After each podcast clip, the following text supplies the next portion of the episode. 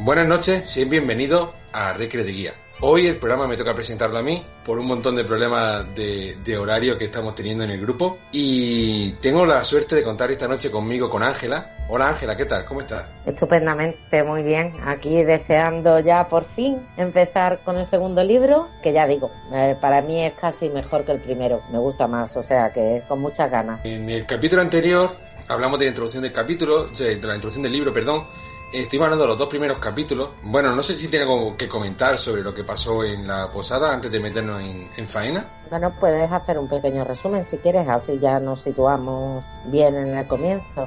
Bueno, tenemos tenemos el, libro, ya sabes, que empezó con el de Past hablando en la, en la posada, ¿no? De haciendo su, su primer encantamiento. Tuvimos aquí un pequeño debate sobre si era un encantamiento, era una canción, ¿verdad? Hablando de, del tema de licores y bueno, ¿por qué podría estar utilizándolo? Nada. Un poco de conversación con los con los parroquianos habituales de la, de la posada, un poco sobre la posible tarea de, de, cronista, ¿verdad? Y también vimos un trocito en el capítulo segundo también de cómo funcionaba un poco el tema de la, de la magia fata, ¿verdad? Con lo del tema del acebo y bueno, un poco más, ¿no? De cómo, de cómo corrió la noticia de la muerte del pobrecito Shep, otra vez la conversación amenazando de muerte a cronista por parte de Bass eh, sobre que o le ayudaba o, o lo podría eh, matar, Colin. El intento de Quoth de hacerse, de hacer que Aaron no se apuntase al ejército del rey, ¿verdad? Que no cobrase el sueldo que se le quedó en nada, ¿verdad? Sí, a mí eso me sorprendió mucho, la verdad.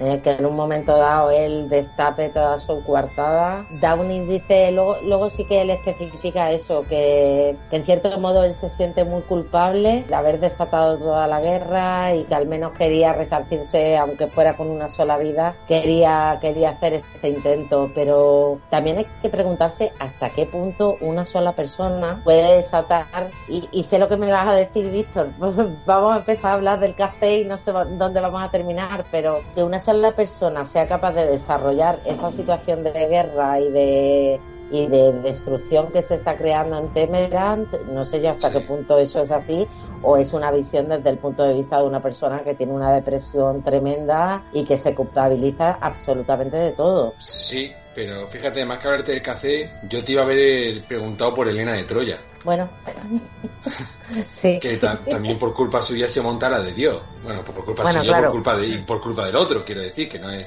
todo culpa de la pobre, pero que al fin y al cabo se, se, monta una guerra también por culpa de por culpa de ella y tampoco hay mucha más mucho más. Y sin, también ya bueno para para acabar eh, comentar un poco no lo del tema del poema al final para hablar de los de los anillos que lleva Quoth en las manos que la verdad es que se, le hace poco inciso y es verdad que no se vuelve no se vuelve a hablar más de este tema en, en todo el libro pero pero jolín ahí hay una información que es valiosa aunque no sepamos todavía de qué va verdad ahí hay mucha información y luego sí que es verdad que bastante más adelante en el libro sí que sí que vemos que los anillos tienen mucha importancia, pero yo sigo diciendo lo mismo, yo me leo poesía y no, no termino de sacar nada. En claro, volvemos a lo mismo, supongo que en el 3 nos enteraremos de algo más. O en alguno de estos directos de Twitch de, de Rofu donde fortuitamente se le escapa información relevante del libro, que es lo que nos tiene acostumbrado últimamente.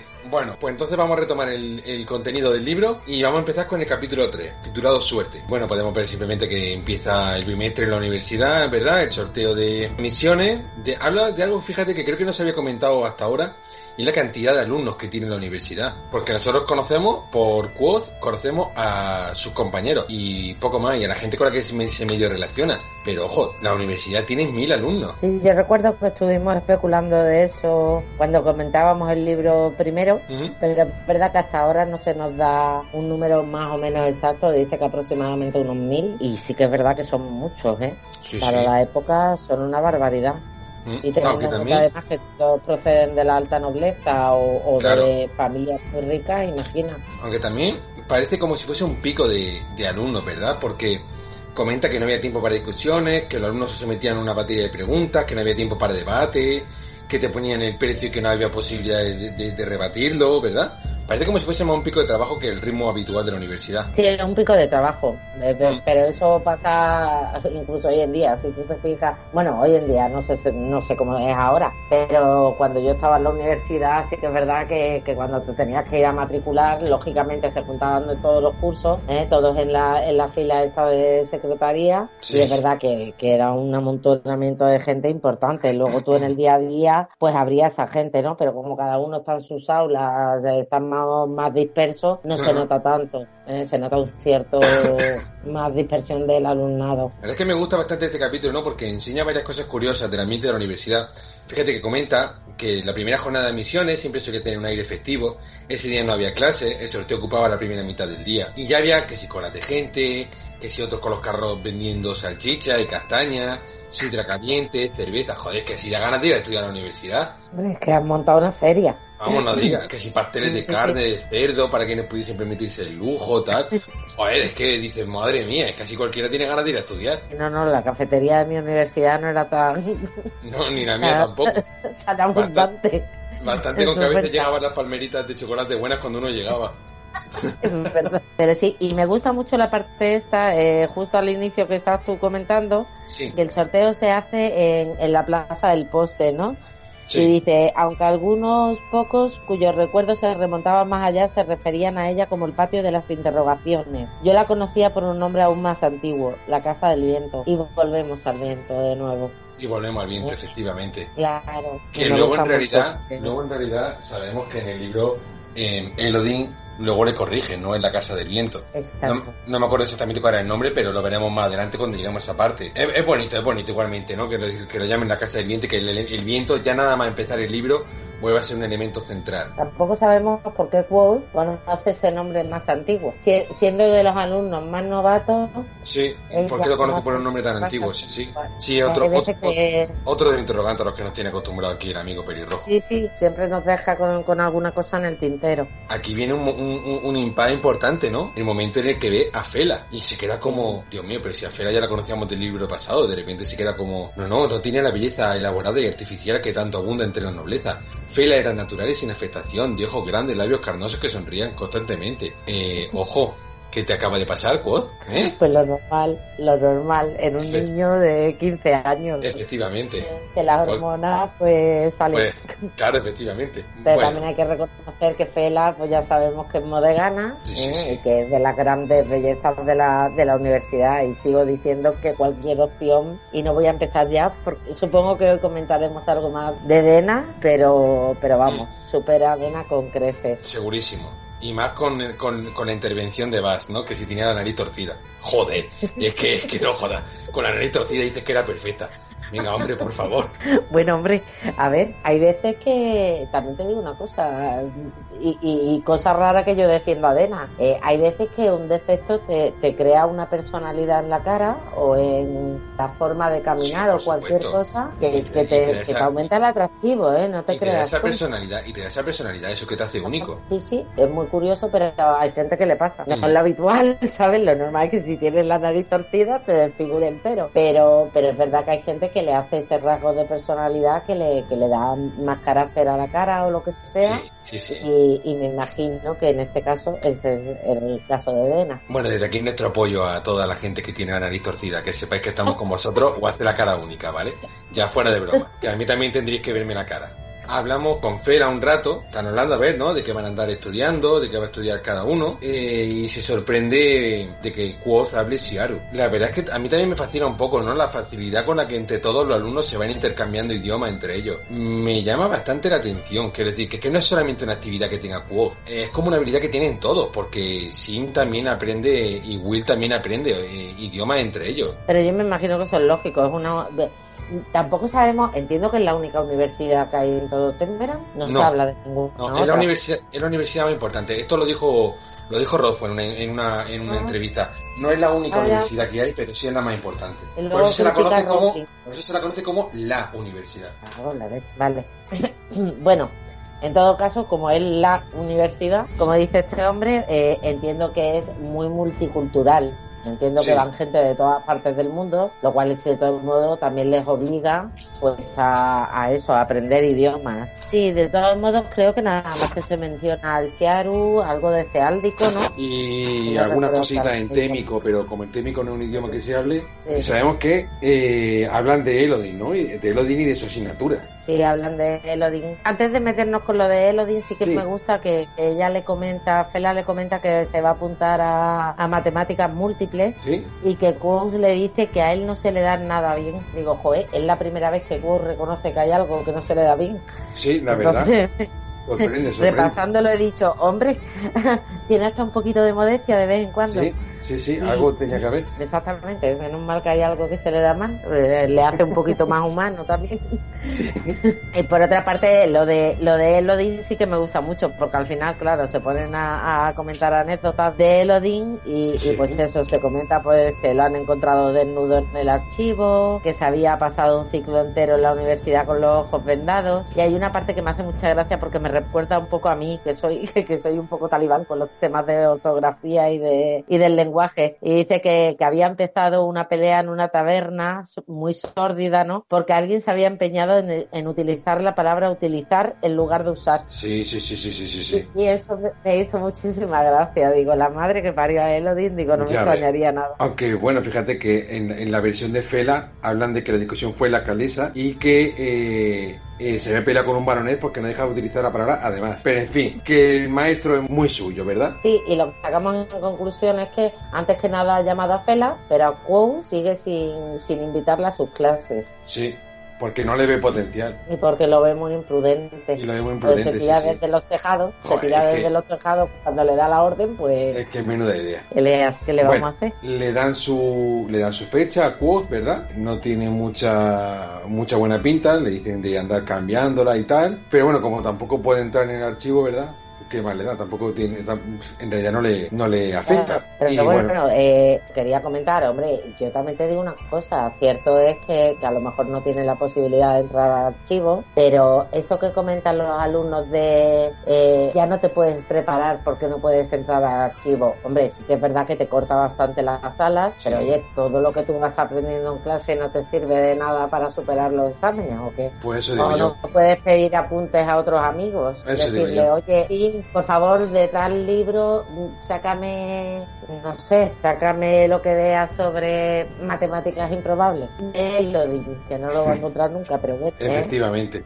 Tiene que haber otro sistema, que no sea exclusivamente la biblioteca. Bueno, continuamos avanzando. Eh, nada, hablan un poquito más, ¿no? De cambiarse, de cambiarse la fecha entre, entre ellos, pero bueno, Quoth lo rechaza porque en realidad él le da un poco igual y llegan su amigo, ¿no? Le comentan que si, que si ya se había cansado de flirtear, que si debería estar flirteando, que bueno, también lo que se espera de él y lo que se espera de, de, pues de una universidad donde los hombres son 10 veces más que las mujeres, al parecer el perfil de edad son todos muy jóvenes, bueno, en fin, lo que estábamos comentando al principio. Sí, pero también hay que decir que es verdad que Quoth no está filtreando en ningún momento. Pero Fela sí, pero Fela sí, y él no se está dando cuenta. Sí, porque luego, luego lo sabemos, ¿verdad? Más adelante que a Fela realmente sí, le gustaba, sí le gustaba Quoth pero también se dio cuenta que no tenía sentido intentar intentarlo con él. Efectivamente, porque ese hombre es un peligro. O sea, yo también te lo digo, si tú lo ves desde fuera, es un hombre complicado para, tener una relación con él. ¿eh? Sí, tiene que ser, tiene que ser complicado. Eh, comentan ¿no? el tema del precio, de la hora para andar cambiando, porque claro,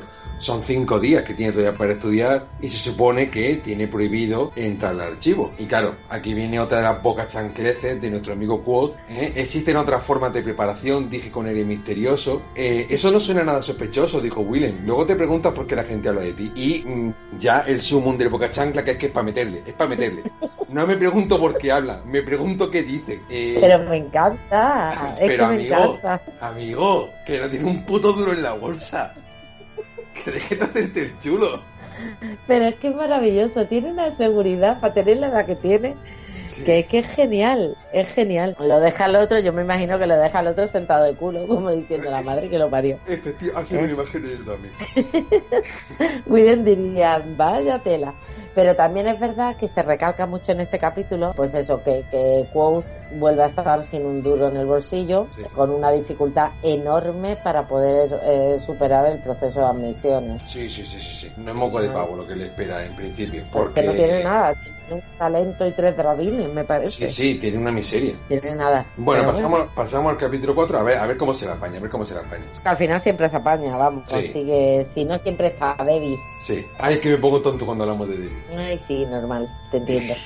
Eh, pasamos al capítulo 4, ponemos seco de tejado. Bueno, este capítulo también es muy curioso, la verdad es que en este capítulo, en estos dos primeros capítulos se revela muchísima información sobre la situación de la universidad. Me gusta especialmente, ¿no? Porque te habla como de toda la infraestructura que hay no solamente en la universidad, sino en la ciudad que se ha ido creando alrededor. El comercio. Sí, sí.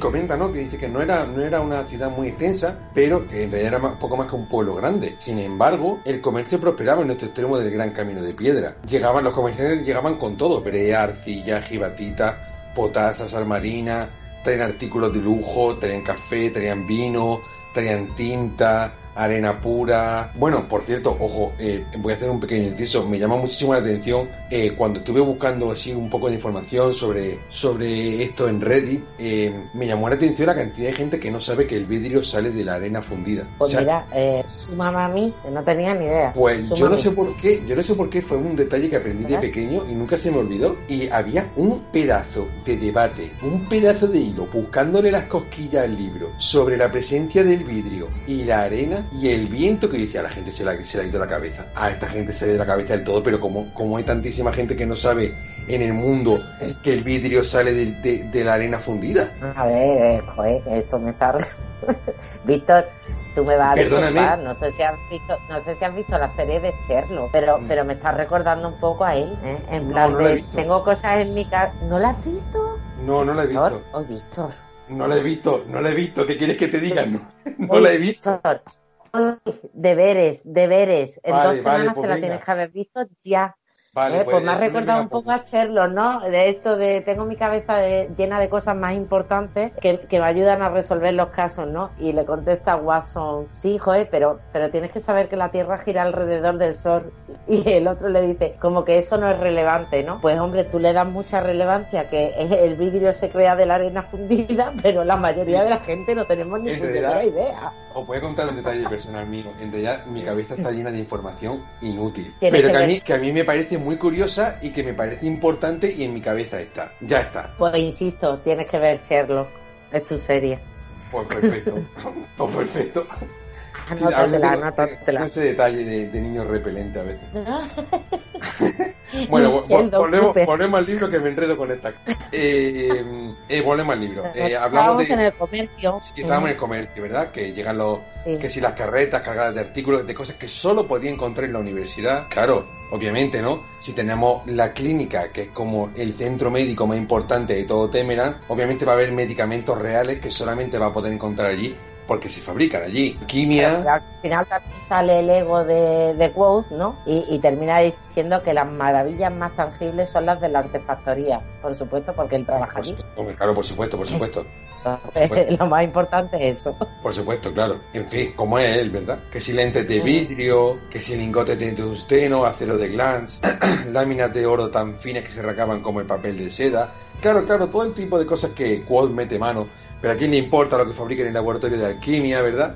¿A quién le importa lo que... Sí, claro, claro. Esta parte de comentar, Víctor, que, que, a mí esta parte, aunque ya lo comentamos en la primera temporada, me sigue recordando mucho a estas ciudades que son como Oxford y Cambridge, ¿no? Que son, pues eso, ciudades muy pequeñitas, son casi pueblos, totalmente universitarias, pero muy ricas eh, por eso mismo, porque todo se desarrolla en torno a la universidad y por supuesto, pues claro, todo, todo el comercio, todo está volcado de cara a la universidad. Entonces, claro, son ciudades, pues eso, culturalmente muy ricas y a la vez eh, que tienen comercio muy curioso de, de, cosas que a lo mejor no se tocan en otros sitios, pues tintas, eh, pergaminos y cosas así. Y, y me gusta mucho por eso, me recuerda mucho a Oxford. La verdad es que es una maravilla. Las, pocas ciudades que hay universitarios, los pequeños pueblos universitarios, son una auténtica maravilla. Son sitios llenos de, de verdad, son sitios llenos de verdaderos lujos. Santiago de Compostela. Sí, por ejemplo. O bueno, Granada sí es ciudad, ciudad, pero en sí lo que, lo que es todo lo que está alrededor de, o sea, todo, todo el barrio que está, por ejemplo, alrededor de de la Universidad de Salamanca o lo que hay, bueno, en Toledo, en Zaragoza también tiene un, barrio universitario muy rico. Eh, son, hay, hay, hay, auténticas maravillas, la verdad que sí. Por tirar un poco de lo patrio, ¿sabes? Porque es verdad que Oxford y Cambridge pues, es muy bonito, pero también, joder, nosotros también tenemos cosas maravillosas. O sea, yo que me tiran la verga Tolkien Dilly de nuevo. que sí, que sí, te entiendo absolutamente. Pero sí, que en España tenemos nuestras ciudades universitarias que no tienen nada que envidiarle y que son maravillosas también. Eh, bueno, seguimos con el marketing de la artefactoría, que es muy importante. En, la artefactoría hacían muchísimas más cosas, no solamente cosas lujosas, también hacían lámparas simpáticas, hacían eh, telescopios, de guaracalores, termógiros, bombas de sal, brújulas de trifolio. Esto, esto no lo acabo de. El torno de Tecam. Esto me llama muchísimo la atención. ¿Qué carajo el O sea, ¿quién es Tecam y cuántas cosas importantes hizo en su vida? ¿Qué es el torno? ¿Y qué es el torno y para ¿Y qué es su torno? Y el eje de Delevari. que tampoco sabemos quién o qué es Delevari. Efectivamente. Y escúchame, ni lo vamos a saber en la vida, ¿eh? yo te digo, estos son pequeñas gotas que ha dejado caer Rufus. A mí, a ver, yo tengo esta sensación de que esto te enriquece mucho el, el pues eso, el, el mundo, pero que, que eso no lo va a desarrollar más adelante. Eh, es una cosa que, me estoy viendo Sí, sí, yo me lo estoy viendo. Es que, es que no va a es que no va a poder Víctor, que no le va, bueno, no va a poder. Tolkien pudo, pero no va a poder. Efectivamente. Bueno, ojo, pasamos a una parte que hasta ahora no conocíamos, absolutamente esencial en el trabajo de Quoth, en la factoría, que tampoco conocíamos hasta ahora, como es existencia. Sí. El almacén donde... y el tema de, funcionamiento de la artefactoría que me parece muy chulo. Efectivamente, que nada, nada de esto lo conocíamos hasta ahora, ¿eh? El almacén donde los artífices nos proveíamos de herramientas y materiales. Gracias, Quoth, por explicarnos en el segundo libro cómo funciona lo que nos lleva contando durante todo el primero. Muchas gracias. Y también, Víctor, te voy a decir una cosa. El problema, el problema, y lo que a mí sí me resulta, a mí me gusta mucho. Yo, me van a caer piedras porque la gente está loca por sacar el tercero, pero a mí esto me gusta mucho. A mí, que Ruthfus se tire un capítulo entero para explicarte, pues eso, cómo funciona la artefactoría. O ahora dentro de nada, vamos a empezar dos capítulos enteros que se desarrollan en el eolio solamente con chanzas con los amigos, con la música y con el tal. Todo esto, que nos viene muy bien para conocer el funcionamiento, hace que de las casi mil páginas que tiene el temor de un hombre sabio, la realidad es que de la trama no hemos avanzado una mierda, con perdón ya de la expresión, pero lo voy a soltar. a mí me parece maravilloso, pero no avanzamos en la trama. Eso es así. Y también me parece un recurso que utiliza, que utiliza Rofu para que te olvides de lo que ha pasado en la presentación del libro. También. Para que todo lo que ha pasado antes se te, se te, se te olvide. Y hasta que no lo releas, no te acuerdas. Porque hasta que no lo relees, no te acuerdas del poema de los 10 anillos de Quoth, ni te acuerdas de nada de todo esto. Y son detalles Pero también se importantes. Es muy envolvente. Es muy envolvente. Tú estás leyendo, estás leyendo, pues eso, eh, yo qué sé, de la vida de Jackson, que es el compañero este que está aquí castigado, el pobre mío. Sí. De, de la vida de tal, de la vida de cual, de cómo funciona una lámpara simpática lo hace con una prosa muy envolvente y es que tú te sientes que estás dentro de la universidad. Sí. Entonces, estás a gusto. Yo estoy a gusto durante todo el, durante todo el desarrollo del tema de un adversario. Y ya te digo, y recuerdo que cuando lo cerré, dije, bueno, ¿qué ha pasado en todo el libro? Pues yo no ha pasado nada. Nada, nada, aquí hay y aquí hay a mí, ni he enterado de nada era el pequeño inciso, perdón, y mm, seguimos con, el desarrollo de, artefactoría. Bueno, hablamos como, como, como has comentado tú, ¿no? Como acabas de presentar a Haxim, a, el cual era ayudante, ¿verdad? De Kilvin y se ve eh, relegado a estar en la contabilidad de la, de la artificería. Que menudo tostón de castigo, también ojo, lo digo, ¿eh? Ojo, ojo, la verdad que sí. Sí, pero no le han dado latigazos. Eh, es que al único que le dan latigazos es a Coach. Pero ¿por qué este día trabaja para la universidad? Este día está en otro rango. No creo, este es, eh, este es, este es relar, ¿no? Se dice, no sé, sé que hay un punto dado que, que lo dice, porque explica que... Sí, Haxim era relar, como yo. ¿Ves? Era relar igual que él. Claro, pero este lleva más tiempo siendo relar. Ah, porque este, este, este, ayudaba, este sí ayudaba Ese ya era relar en el, en el primero, sí, es verdad, es cierto. Claro, Claro. Pero bueno, que no quita, que yo no conozco a nadie más que la haya la que, sí, que, sí. que aquí no se le cruje la espalda más que a él. Lo cual también me hace cuestionarme si es, tan, si, es tan, si es tan cierto eso. ¿eh? Yo creo que es porque no tiene padre. Dicen, aquí no va a venir el varón de Ponfontaine o el marqués de Puturruz de Juan a, a ponernos Probablemente, probablemente. A este le zurramos porque nadie nos va a reclamar. Es que no es normal. La verdad que sí. Pero bueno, ya está. Bueno, en total, están hablando, ¿no? De las lámparas que se han vendido, que han vendido todas las lámparas de Quote. Y él dice, bueno, pues venga, vale, voy a ponerme a fabricar más cosas, haciendo cálculos, ¿no? De cómo puedo optimizar el proceso. Y él ya empieza a pedir materiales, que me parece también súper curioso. Los materiales que se permiten utilizar, ¿eh? Ojo. Sí, sí, sí. Y, la y la cantidad de materiales que necesita para la lámpara, ¿eh? Sí, sí. Es brutal. Necesitaré 20 emisores medianos, dos juegos de molde alto, una aguja de diamante, ojo, eh, tranquilamente, se lo dejan ahí. Un matraz, dos cristales medianos, cuatro onzas de zinc, seis onzas de acero fino, etc, etc. En fin. Y fíjate qué curioso, le dejan utilizar diamante, pero no le dejan utilizar oro. Mm. Mm, eh, la verdad es que es bastante, eh, la verdad es que es bastante curioso, pero bueno. Ahí lo dejo caer. Sí, sí, tendrá su importancia, la verdad. Bueno, total. Sí, lo de lo que... sí dime, dime. Para lo del gram tiene importancia el, ojo, el oro y poco más. Sí, bueno, ya aprenderemos cuál es la relevancia de los materiales, digo yo, algún día. Em, eh, dime.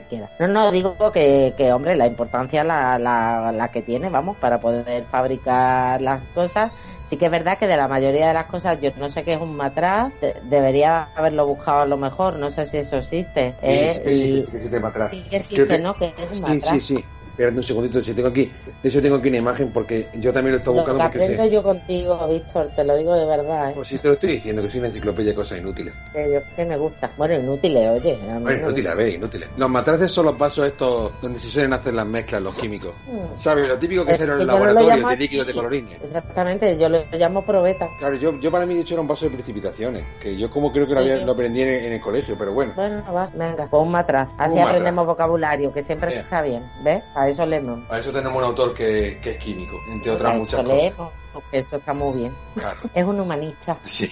Vuelve a Anques, como dice, ocho horas más tarde, que sigo oliendo a bronce caliente, a brea, a humo, era casi medianoche, y Anques le ve, no, estoy, me parece cansado, estoy cansado. Ya no te queda nada en la olla, ¿no? A ver, imagínate. Total, le ponen lo que queda de cena, se lo sube todo para arriba, dame mi cervecita, dame mi comida, déjame dormir, que estoy reventado y mañana tengo más. Pero me voy a seguir la juerga por los tejados. Efectivamente. ¿Y a quién nos encontramos? La verdad es que esta escena me sorprende. Porque a aparece. Me encantó la primera vez que la leí. Aparece, aparece Auri. Y tiene. Bueno, la verdad es que súper bonita. Sí, tiene una conversación como que suelen tener con Auri, ¿no? De esas conversaciones que nunca sabes lo que te va a pasar. Que sí, sabes de qué están hablando, pero precioso. Sí, la verdad es que es muy bonito todo lo que pasa con Auri siempre. Que sí, que, que, me has traído. Tú que me... Tengo una manzana que piensa que es una pera, y un bollo que piensa que es un gato, y una lechuga que piensa que es una lechuga. Pues lo normal con Auri, ¿verdad? Entonces una lechuga inteligente. Dime, dime, perdóname. Eso, eso, sí, eso es lo que yo quería destacar, lo de que es una lechuga inteligente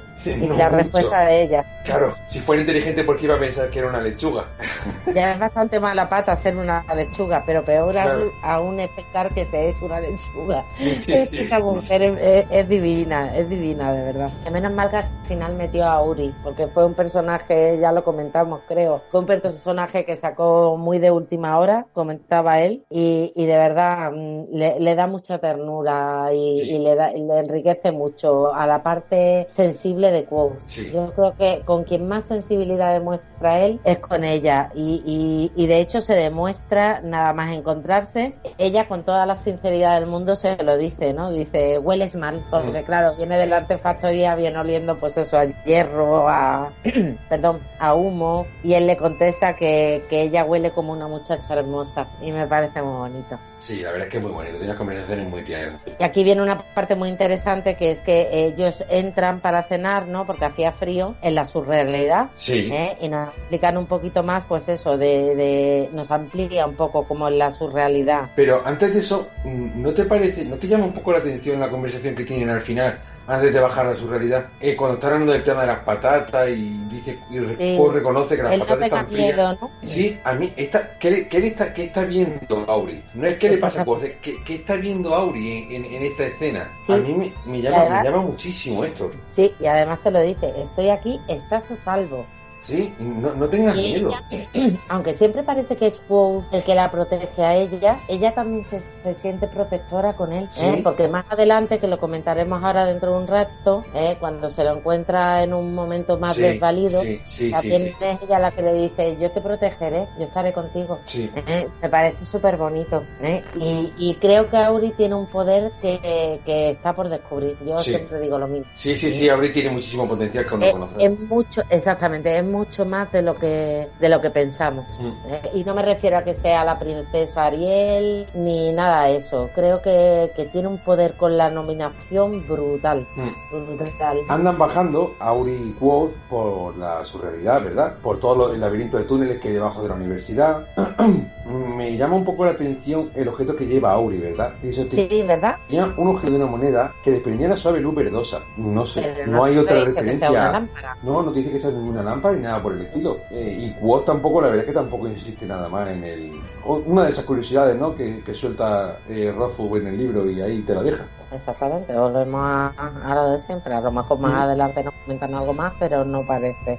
Eh, sin embargo, lleva la lámpara de ladrones, ¿verdad? Con la luz roja, un poco más intensa que, que la de Auri. Simplemente van continuando, pasan por por tuberías de hierro muy grandes que llevaban vapor. Me llama un poco la atención que aún sigan llevando vapor. Eso quizá quiere decir que siguen funcionando, ¿verdad? Que la universidad que está construida encima de la vieja universidad sigue aprovechando parte de esa, de esa vieja universidad. Sí, que además también Auri, pues eso, sabe aprovechar, ¿eh? lógicamente no sabemos qué tiempo lleva viviendo ahí, pero sabe aprovechar, pues eso, esas pequeñas cosas, por ejemplo las patatas, pues las mete en, una, en un recodo de una tubería y las deja calentitas y, listas para comer. Entonces es una muchacha que ya te digo, se ha hecho a su entorno y bueno, sí que es verdad que estará un poco desnutrida y tal, pero se sabe defender bien en su entorno.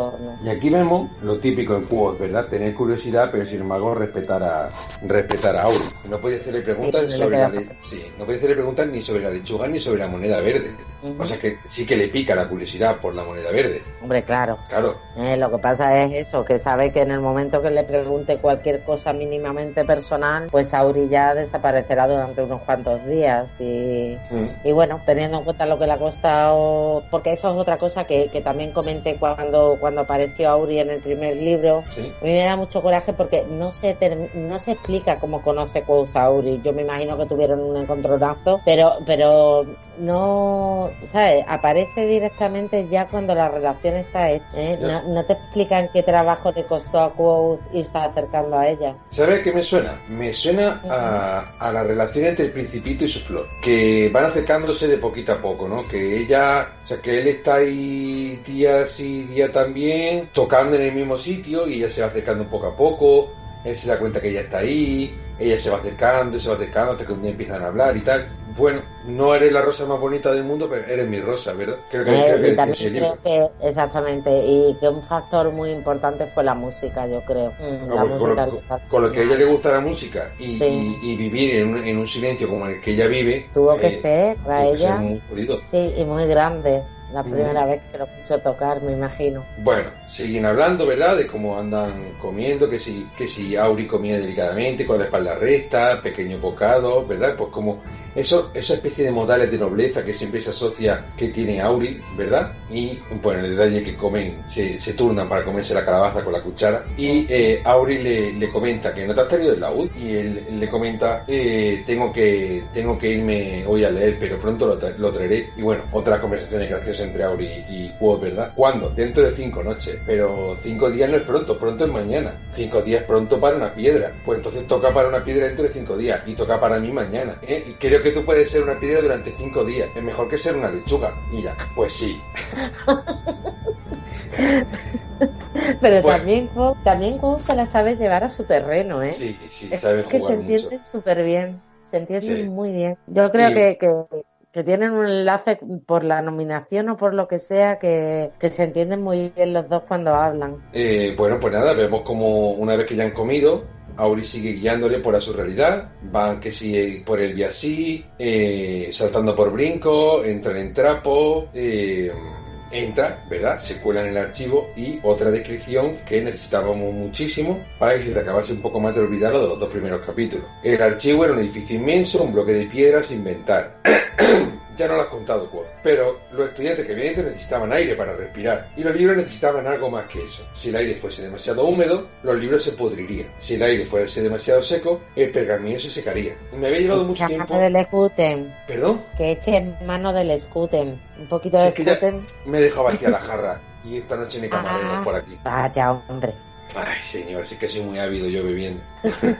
Decía, ¿no? ¿Verdad? Que Quad eh, le llevó mucho tiempo como descubrir cómo entraba el aire en el archivo. Pero no me resultaba fácil acceder a él, ni siquiera después de encontrar el modo adecuado. Tenía que arrastrarme por un túnel muy largo y angustiosamente estrecho, con el suelo de piedras sucias durante un cuarto de hora. Guardaba una muda de ropa en la surrealidad y después de solo una docena de viajes, las prendas estaban destrozadas y tenía las rodillas y los codos casi completamente desmenuzados. Joder, pero es que esto a mí me hace plantearme, tío, ¿de verdad te merece la pena? O sea, Yo creo que le merece la pena, pero mi pregunta es, ¿no era que nada más que tenías dos pantalones? Claro, es que, que está, ¿cómo, cómo, ¿cómo te consigues seguir habituallando de todo lo demás? ¿Dónde estás sacando la ropa o, la, o yo qué sé? Hombre, también te digo una cosa, después de una docena de viajes, no creo que hiciera tantos viajes. No, claro que no. Es que si yo fuese él y mm, ahora lo que voy a decir es totalmente, eh, esto está totalmente prohibido por mi, por mi doma profesional y, y habrá mucha gente que se me tirará encima.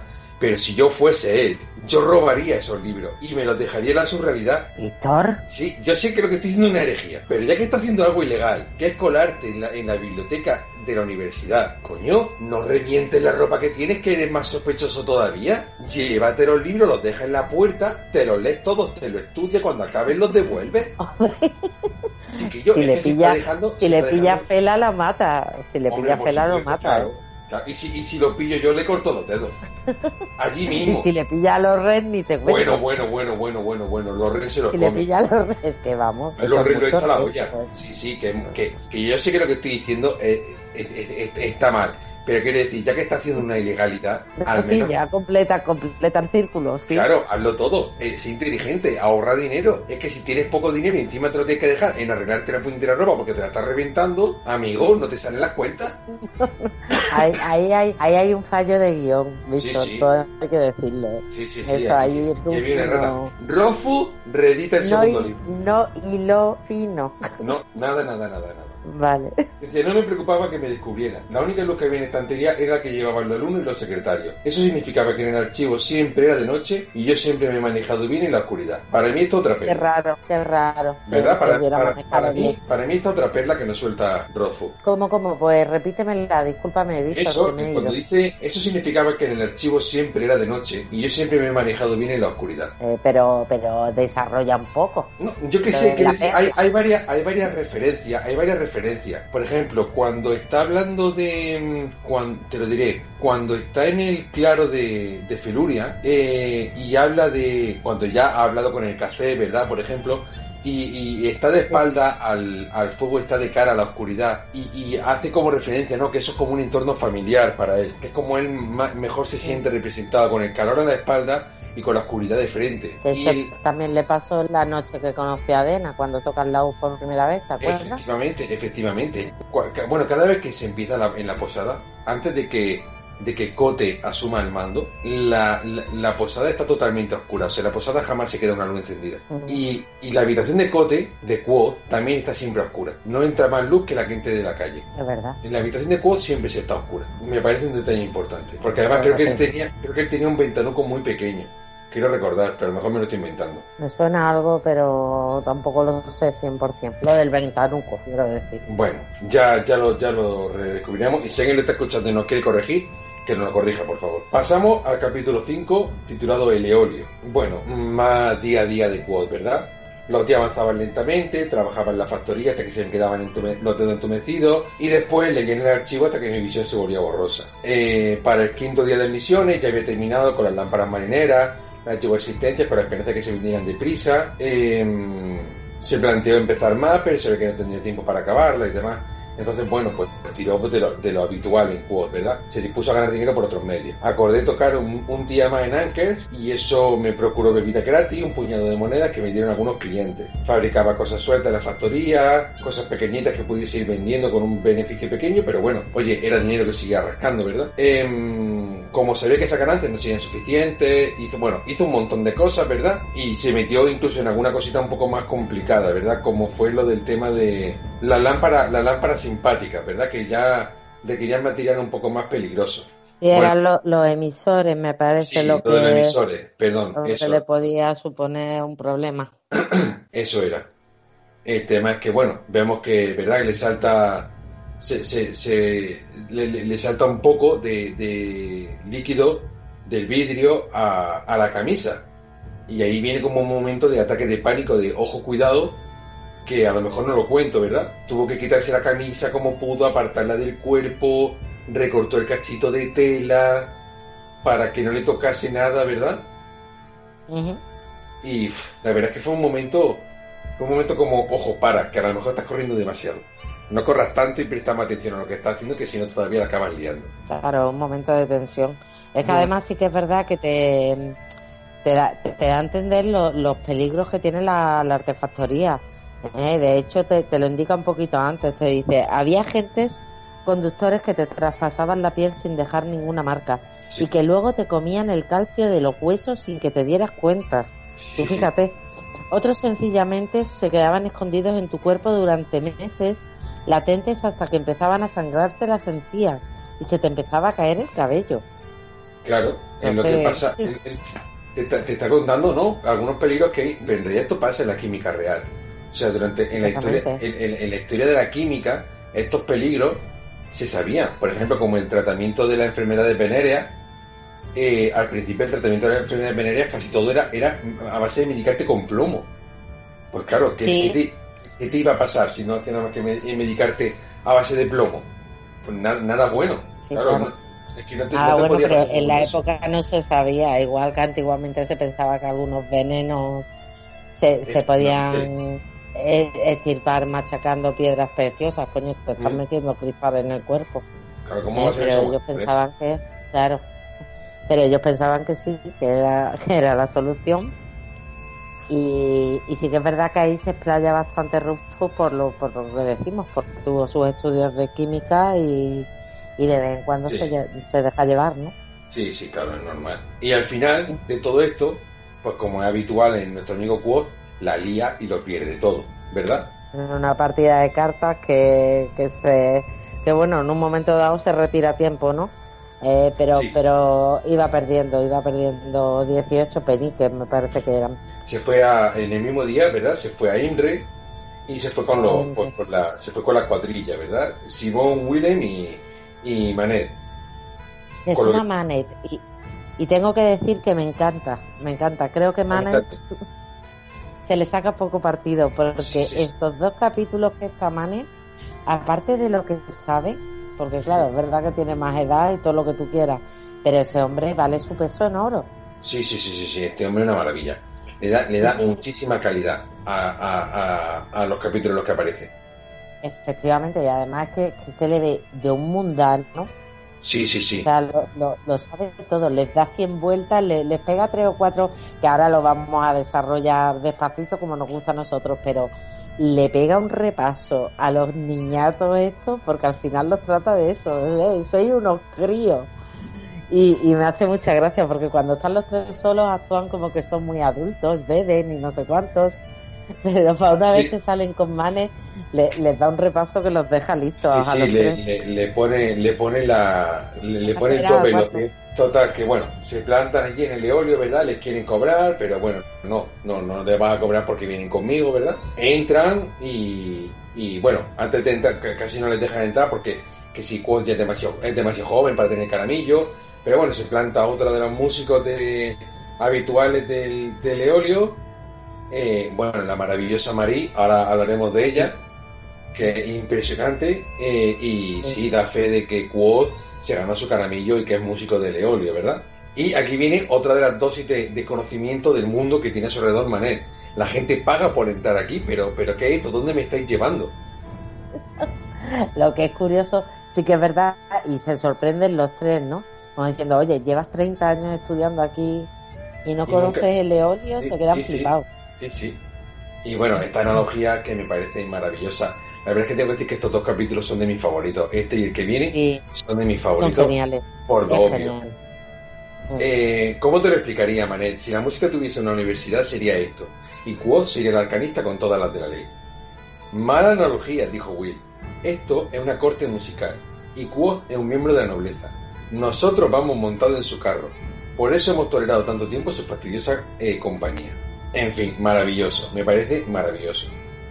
Total. Mm. em- empieza, empieza el tema en el Eolio, ¿verdad? Se va llenando de gente. eh, ellos están matando el tiempo jugando a, a esquinas.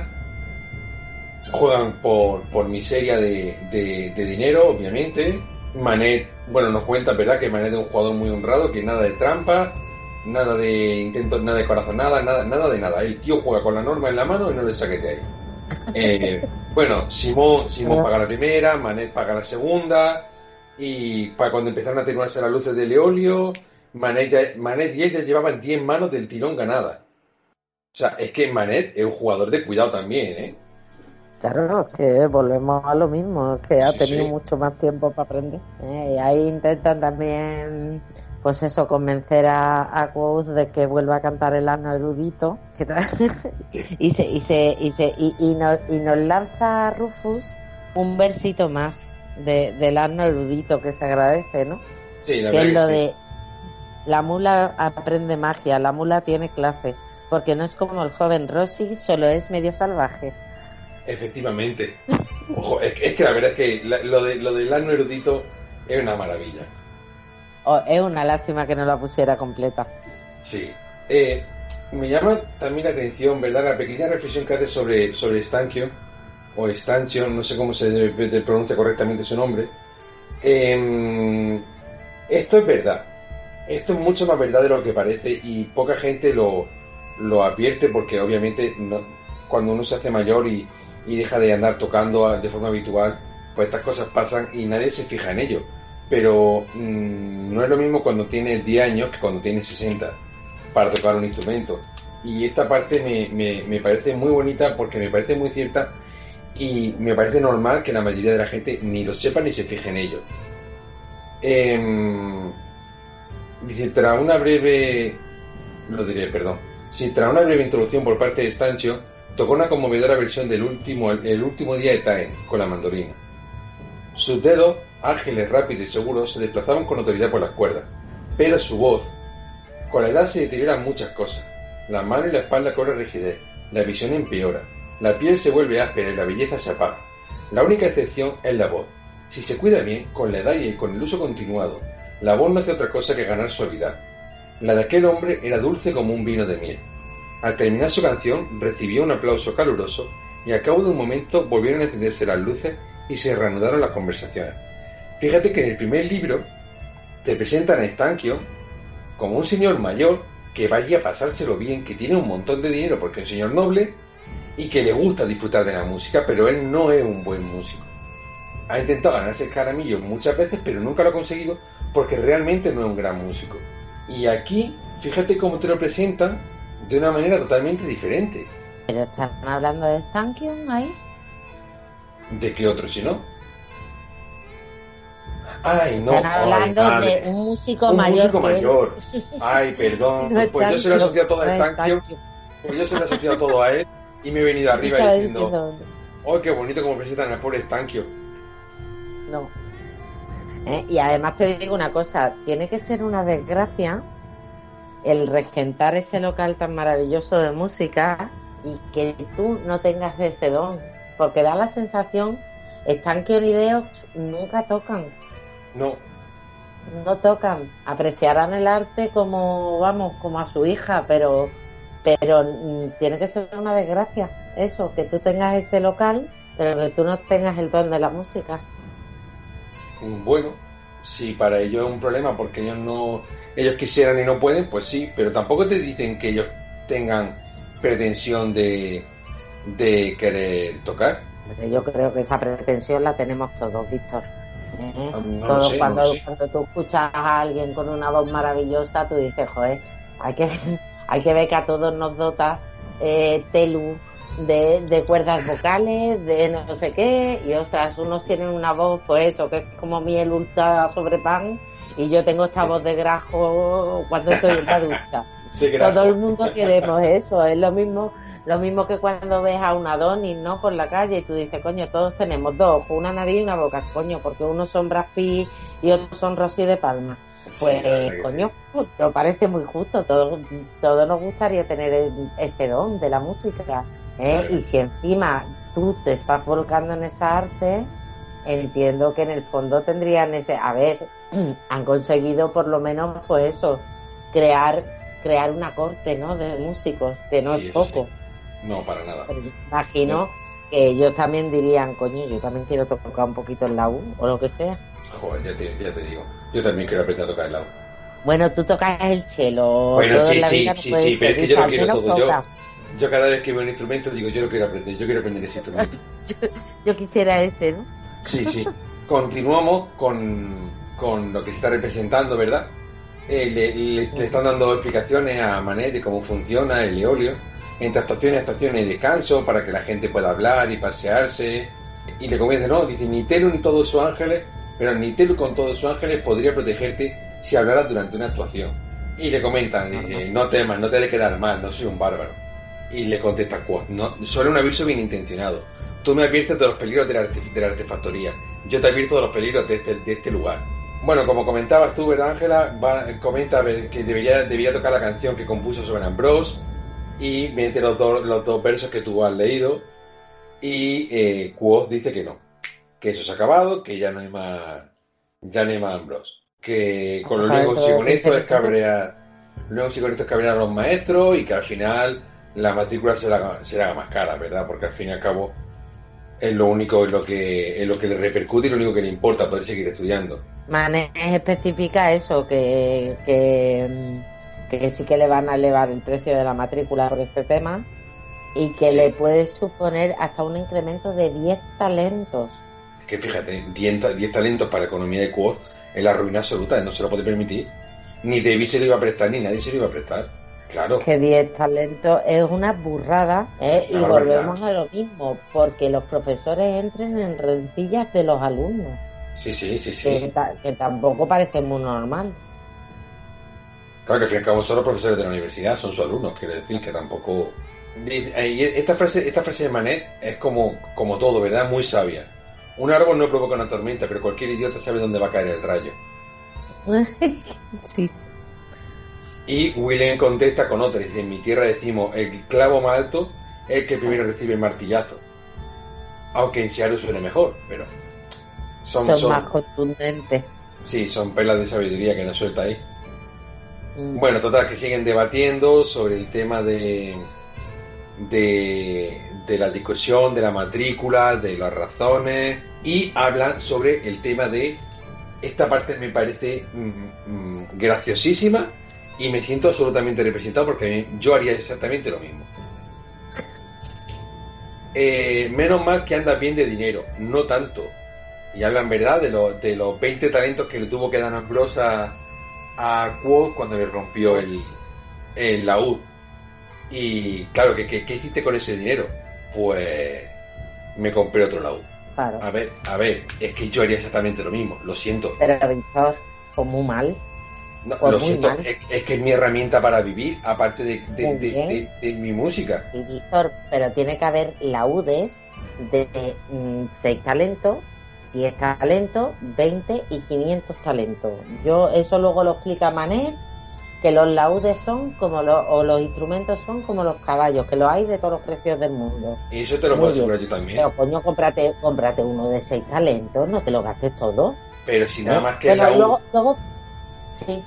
Nada más que el laúd que llevaba Quoth cuando era niño y llegó a Trebón, no, a, perdón, a Trebón, no, a Tarbia. A Tarbia valía más que cualquiera de los laudes que ha tenido cosas hasta ahora. Con clavijas de plata. Pero ¿cuánto le costó este que, que timó al... que timó al... Ay, ay, lo diré al prestamista este... Cuando consigue el laúd... el laúd que se compra no, me acuerdo, no me acuerdo del precio. No le costó ni mucho menos ese precio, es tan caro. ¿eh?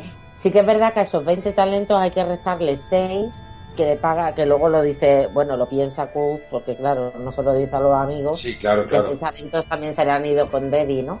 Claro, claro, claro. Pero bueno, oye, te has gastado 16, eh, que diga 14 talentos en un laúd. Pues coño, en vez de 14, gástate 7.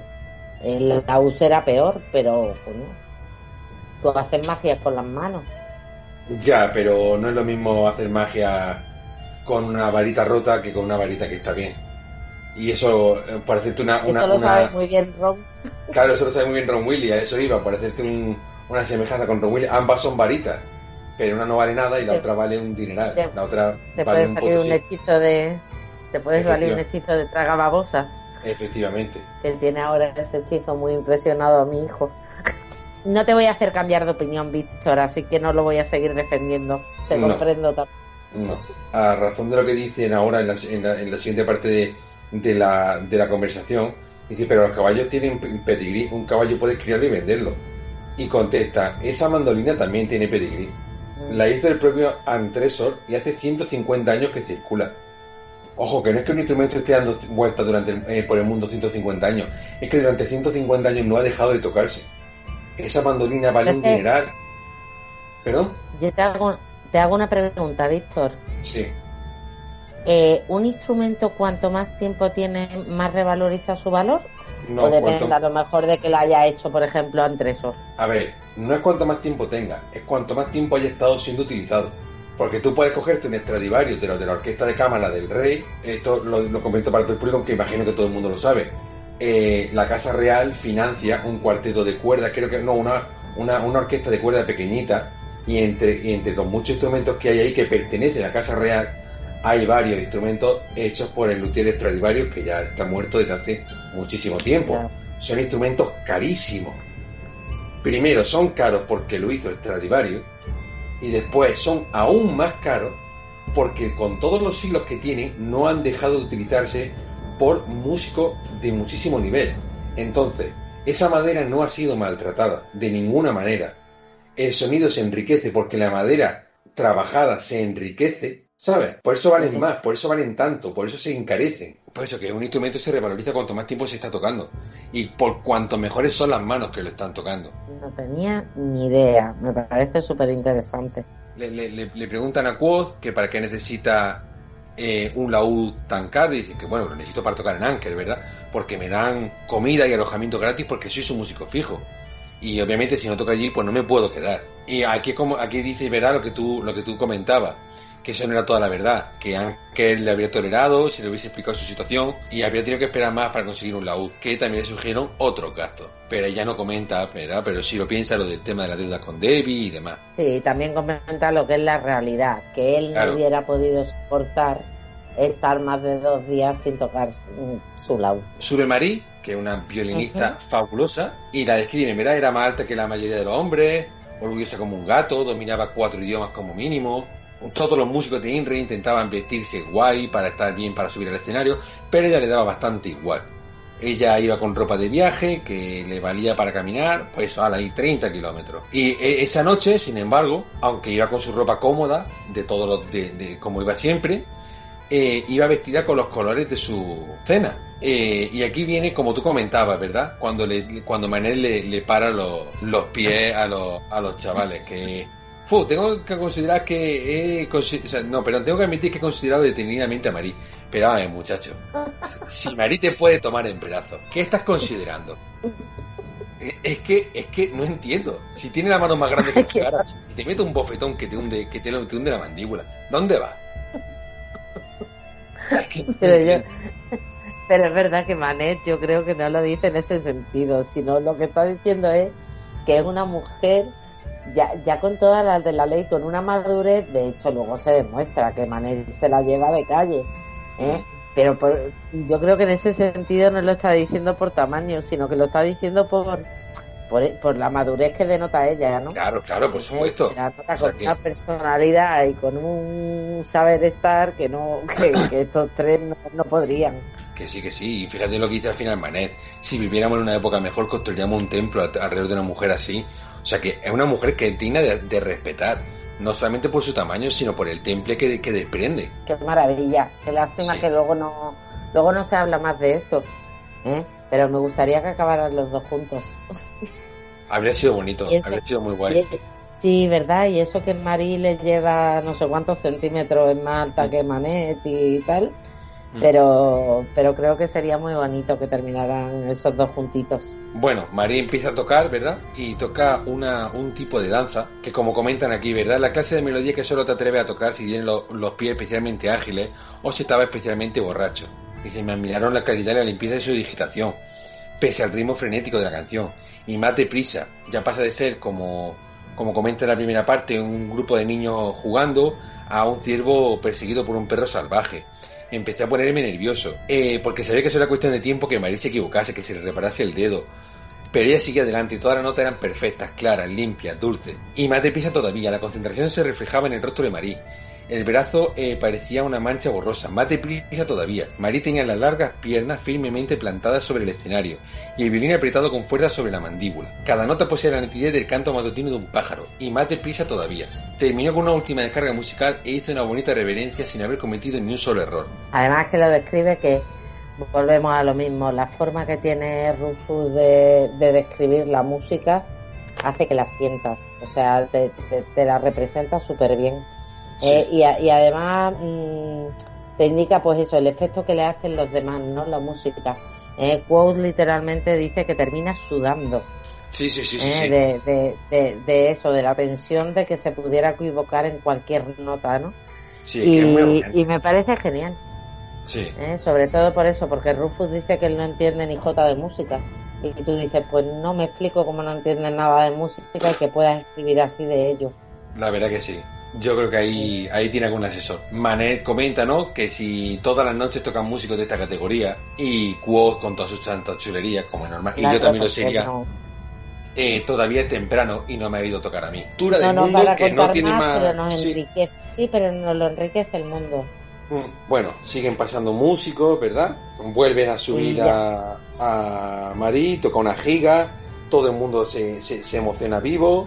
Bueno, Quo se levanta, se da una vuelta, eh, para encontrarse con quien se tenía que encontrar, que no pinta nada en esta escena, porque estaba siendo maravilloso tal y como era. hasta que llegó ella. Hasta que llegó ella. En fin. verdad. Que no es que o sea, yo no soy, ya lo sabéis, yo no soy, yo no estoy contra Dena, especialmente. Tú sí, pero quiero decir, en esta escena me parece que no, que no, que no pinta un carajo. No, no pinta nada. Bueno, pinta pinta en el sentido de que e, él es, digamos, el detonante para que luego Quote se lleve a todo Leo lío de calle con la actuación que hace. ¿eh? Porque le, pica el orgullo el, el gilipuerta este que va con ella, que no se sabe quién es peor de los dos, si él o ella. Mm. Y, ya y, consigue hacer pues vamos de las actuaciones de su vida porque le pues queda genial me parece Pero ya está, poco más, poco más pinta esa mujer ahí en ese momento en concreto, vamos. Total, que, la, que encuentra a Dena, que hasta ahora siempre era un, ejercicio de futilidad, pero se la encuentra, vale. La acompaña otro tío muy atractivo, muy orgulloso, con una mandíbula muy dura, muy guapo, muy bien puesto, muy todo. Vale. muy estúpido. Lo normal. Bueno, Dena ah, interpretamos. Hasta, el nombre lo, hasta el nombre lo tiene estúpido el tío. el Lorquelli Mantenier, que no me sale. Eh, oh. Que sí, vale. que te pide. Que te, que te calles ya. es que me cae muy mal. Eh, se saludan, hablan, todo el rollo, hacen bueno, pero, pero tienen, tienen la parte esta, Víctor, perdóname, tienen esta parte que a mí me encanta, lo de, lo de, espérate, a ver si me acuerdo. Lo de, ¿es usted arpero? Artista. Me corrigió con aspereza. Y luego le dice el otro, ¿es usted caramillero? Y le contesta, no, caramillista. Claro. Yo ahí me tronchaba. Es que, es que Yo ahí me partía con él. Es que no joda, la verdad que es un, es un pique, es un pique importante entre los dos. Pero bueno, es normal, ¿verdad? Al final Quoth tiene pique con todos los que le, rodean a, a, a Dena, claro. Total, que andan hablando, ¿verdad? Eh, entre ellos, bueno, que sí, ah, que sí, música folclórica. No, yo vengo aquí a tocar música de verdad. Total, para el nivel que estoy viendo, creo que me lo voy a sacar enseguida. Y luego Dena, por otra parte, por detrás, que es lo que me toca a mí, mm, las narices, ¿eh? como que, mm, como que, qué tonto es. este con el que voy y el otro que está detrás, porque es que le, parece que le está tomando el pelo a los dos. Pero bueno, vale, conversación muy clasista, ¿verdad? No, prefiero eh, la compañía del tercer círculo, me gusta más lo que hay allí. Quoth vuelve, ¿verdad? A su mesa, eh, con todo el con, todo el desprecio del Lord Kelly Mandíbula de Cemento, es que mote mola un montón. Sí. De nace la jugarreta del pendiente, ¿verdad? En fin, otra que hace como que se le pierde un pendiente para poder hablar con Quoth. Efectivamente. Eh, cuerpo de Dios, ¿de dónde lo has sacado? Murmuré. Cállate, tú mismo me sugeriste que aprendiese a tocar el arpa. Kevin es un buen maestro. Eh, y Quoth le, se lo resume, básicamente se lo resume. El arpa de pedal modegana pesa cinco veces más que tú. Es un instrumento de salón. Nunca podría llevártela de viaje. Y dejó de fingir como que buscaba el pendiente y me mira a los ojos. ¿Y quién ha dicho que nunca vaya a tener un salón donde tocar el arpa? Amiga. Pues no tiene mucha pinta. Para que os hagáis una idea, un arpa modegana es igual que un arpa normal. Total, que siguen hablando, ¿verdad? Del tema de, de del arpa, de, de que Telu nos, nos libre de los, de los buenos caballeros, tal cual. Y, eh, nada, lo que es filtrear a lo tonto. Sí, los sí, dos. sí, eh, sí, una conversación absurda que tiene aquí los dos. Quoth vuelve, que no ha visto al Conde Ceres por ningún sitio, y comenta la realidad de Quoth, ¿verdad? Que Ambrosa ha amenazado, sobornado a todos los nobles en más de 100 kilómetros de la redonda, que ninguno quiere tener nada que ver con él. Y hablan de cómo funciona el tema del mecenaco, ¿verdad? Que Ceres ya patrocina a tres músicos, que ya es bastante pasta eh, manejar a tres músicos con todo lo que requiere patrocinar a un músico. Pues nada, simplemente Quoth eh, habla un momento también, ¿verdad?, de cómo funcionaba el tema cuando él vivía con la troupe y para el Lord Greyfallow, que si dos trajes eh, por temporada, que si no paraban de, de, trabajar para él. Y aquí viene una parte muy interesante, ¿verdad? Cuando Manet explica cómo funciona el tema de cómo funciona de vuelta el sistema del mecenaco. O sea, yo te patrocino, te mantengo, te ayudo con tu instrumento, te doy pasta para que tú puedas seguir produciendo tu música y tú tienes que trabajar para mí, no solamente en mi fiesta, sino en mi territorio. Entonces tú estás de gira por mi territorio y ahora eh, hace una obra de teatro y ahora da un concierto y ahora participa en esto y cuando yo vaya con el de los impuestos, como lleva los mismos colores que llevas viendo para tu entretenimiento durante tanto tiempo, no te duele tanto soltarme la pasta para poder seguir pagando todo esto. Efectivamente. Es, es interesante porque, mm, la verdad, me, me, gusta sinceramente, como apunte histórico me, me, me parece muy bueno. Exactamente. Eh, lo hace como un apunte histórico y te lo pone muy en contexto de lo que era en aquella época, pues eso, el patrocinio. Sobre todo, y además lo indica muy bien Manet, eh, en los pequeños pueblos. Eh, tal sí. vez las grandes ciudades no funcionase de esa manera, pero sí que es verdad que en los pequeños pueblos pues venían muy bien eso, el eh, digamos un pequeño, una pequeña compensación, ¿no? A estas criaturas pues, que luego en impuestos los podían crujir, pero, pero al menos, eh, pues al menos dos, tres veces al año, pues tenían ese entretenimiento que les hacía las vidas más llevaderas. Es lógico también. Y ahora viene aquí un momentito de reflexión, ¿verdad? Cuando Sim le dice que no te venda aparato, espera que te saque un buen mecena, etc. Y claro, Quoth hace una reflexión sobre su realidad, que es muy dolorosa su realidad. Eh, él tenía una pobreza de la que, que, ellos ni siquiera podrían no imaginarse, que no podrían ni siquiera llegar a entenderla. Claro, que si uno es hijo de, de noble, otros son comerciantes, a ellos, aunque les vaya mal, siempre tienen pasta. Aunque la matrícula les parezca cara, siempre tienen ingresos. Pero él no tenía nada, ni tenía nadie a quien poder recurrir. Encima, pertenece a los de Denarru, es huérfano, desarregado. Todo lo que tenía cabía en un saco, en un saco de arpillera. Claro, es que Quoth vive en, un, en, en, una indigencia importante. Bueno, yo ahí no estoy muy de acuerdo, Víctor. También te lo tengo que decir. ¿Por ¿Eh? qué? ¿Tú crees realmente que, que Willen y Sim no intuyen la realidad de Quoth? Quoth nunca habla de su familia. Sí, Quoth, claro.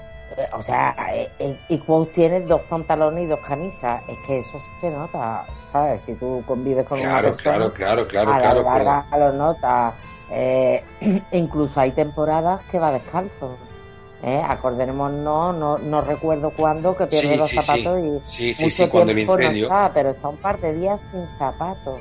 Sí, sí, cuando el ¿Eh? incendio. Yo creo que, pues por eso te digo, ¿y sus amigos más íntimos no, no intuyen eso? Sí, pero una cosa es que creo yo creo que una cosa es que conozca, imaginar. una cosa es que sepas que tu amigo es pobre, otra cosa es que te puedas llegar a imaginar el nivel de pobreza que tiene Quoth. O sea, lo que tiene que ser la vida diaria de Quoth. Bueno, no sé, no sé. Ah, Esto, que sí, esto- es más no- filosófico que otra cosa. Y ahora llega ya el momento de lucirse de nuestro buen amigo Quoth, ¿verdad? Ah, estaba deseando el hombre. Sí, sí, claro. Se acerca Stanchion. ¿Qué nos ha preparado para esta noche? Una sorpresa. Y Stanchion. Ojo, a ver. Una de las de sorpresas. sorpresa. Sí, ¿qué tipo de sorpresa? ¿Una de esas que provocan disturbios o hacen que la gente le prenda fuego a mi local? No. Vale, entonces me gustan tus sorpresas. Y aquí viene mi capítulo favorito. Yo lo siento mucho. Este es mi capítulo favorito. Se quite el libro entero como se quite. Este es mi capítulo favorito. Se acabó. Y Capítulo seis. además al título. Es maravilloso todo lo que pasa aquí. Amor. Maravilloso. Stankion acompaña a Quoth al escenario, le trae una silla sin brazos. Bien. Se fue hasta el borde de la tarima y se puso a hablar para el público. Extendía, Quoth extendía su capa por encima del respaldo de la silla y las luces empezaron a atenuarse, para darse un poquito de emoción. Dejé el maltrecho estuche de mi laúd en el suelo. En su día habría sido un estuche precioso, pero ya tenía muchos años y muchos kilómetros, y su aspecto era aún más lamentable que el mío. Sigue describiendo. Total, que está, reventado. El estuche está reventado. Eso, que al final lo que se indica es eso, que se gastó tanto dinero en el laúd que no le dio para comprar un estuche en condiciones. Efectivamente. Eh, Quoth abre el estuche y lo que había dentro es totalmente diferente. Dentro estaba la razón por la, por la que al día siguiente iba a pelear por mi matrícula. Había empleado todo mi ingenio para regatear por él. Y aún así me había costado más dinero del que jamás me habría gastado en nada. El laúd era de color café oscuro o de tierra recién removida. La curva de la caja era perfecta, como las caderas de una mujer. Era eco sordo y raqueo cantarín, mi laúd, mi alma tangible. Y aquí Oh, viene, de Esa verdad, parte es este, estos párrafos que vienen a continuación son una puñetera maravilla. Sí. Y esto, esto, esto no lo ha podido escribir él. Esto se lo ha tenido que escribir algún músico. No, hombre, no. Es Seguro. pura poesía. He oído lo que los poetas escriben sobre las mujeres, componen rima y rapsodia, y mienten. He visto a marineros en la orilla contemplando en silencio la lenta ondulación del mar. He visto a viejos soldados con el corazón de cuero que derramaban lágrimas al ver los colores de su rey ondeando al viento. Creedme, esos hombres no saben nada del amor. Yo lo siento, Maravilla. pero me caso con quien haya escrito estos versos, estos párrafos. No lo encontraréis en las palabras de los poetas ni en la mirada anhelante de los marineros. Si queréis saber algo del amor, miradle las manos a un músico de trupe. Cuando toca, su, cuando toca un instrumento, los músicos de trupe sí saben. Estupendo, maravilloso, no puedo decir nada. Nada, un 10. 10 de 10.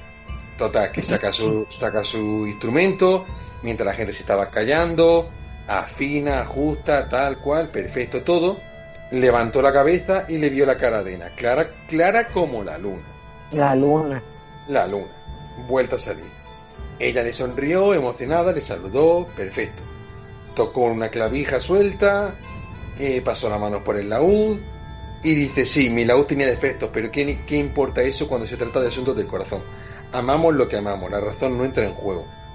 En muchos aspectos el amor es más insensato, el amor más verdadero.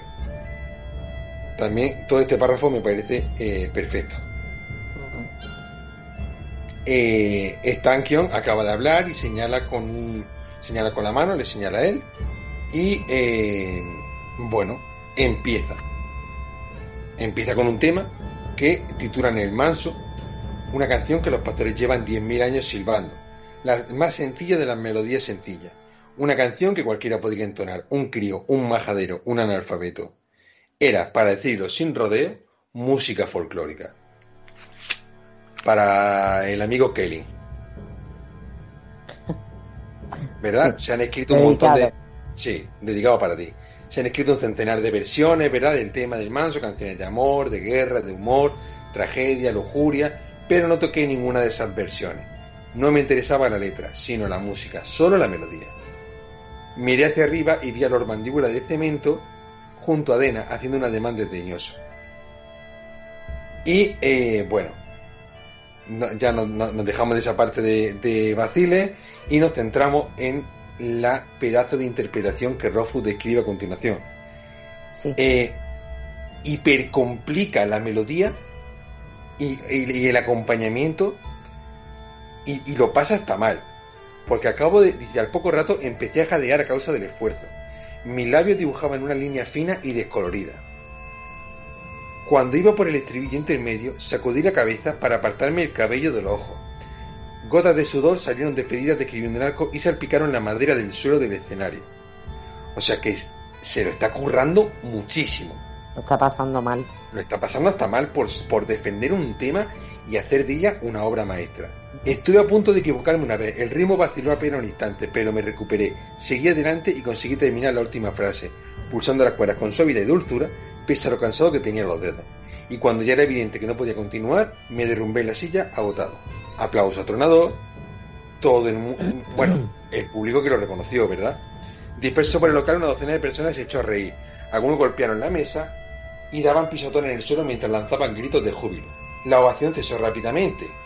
Hombres y mujeres se quedaron parados con las manos en alto, contemplando a aquellos miembros del público que reían en lugar de aplaudir.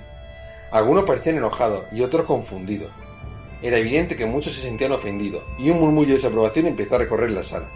Pero, antes de que aquello fuese a más, tocó una sola nota aguda y volvió, porque todavía no había terminado, ni mucho menos. Eh, me puse cómodo y hice los hombros, raqué las cuerdas, ajusté la clavija y volví a tocar. En este caso cogí un tema del famoso Alien, ¿verdad? Que ya hemos leído varias veces de él. Tintatatorni. Eh, dudo que lo hayáis oído. No, tranquilo, no lo hemos oído. O sea, tenlo por seguro, no lo hemos, no lo hemos oído. Pero nos encantaría oírlo. Nos encantaría oírlo. Y que a pesar de, de- de- eh, de vivir en un mundo que al parecer el tema de, de la juglaría es bastante habitual, esto es un tema puramente instrumental, ¿verdad? Es una canción, Sí. le llama como canción de amor, pero no hay letra, ni hay, ni hay voz, o sea, es solamente instrumental. Pero sobre todo es condenadamente difícil. Mi padre la llamaba la canción más bonita jamás escrita para 15 dedos. Y le, le hacía tocarla cuando le veía que tenía mucho, mucho humo. O sea, que tenía que tocarla todos los días, todas horas. Pues, pues imagínate, porque con lo que es quote, Por eso te digo. eh, se puso a tocarla, ¿verdad? Como, como tal. eh, y bueno, aquí ya empieza a comentarnos. Al principio la verdad es que yo cuando leí esto la primera vez, te reconozco que mm, no entendía muy bien lo que estaba pasando. Sin dejar de tocar me removí. Sí, a mí- luego ya cuando lo acabé de leer, me lo volví a leer y ya como que lo entendí un poco más.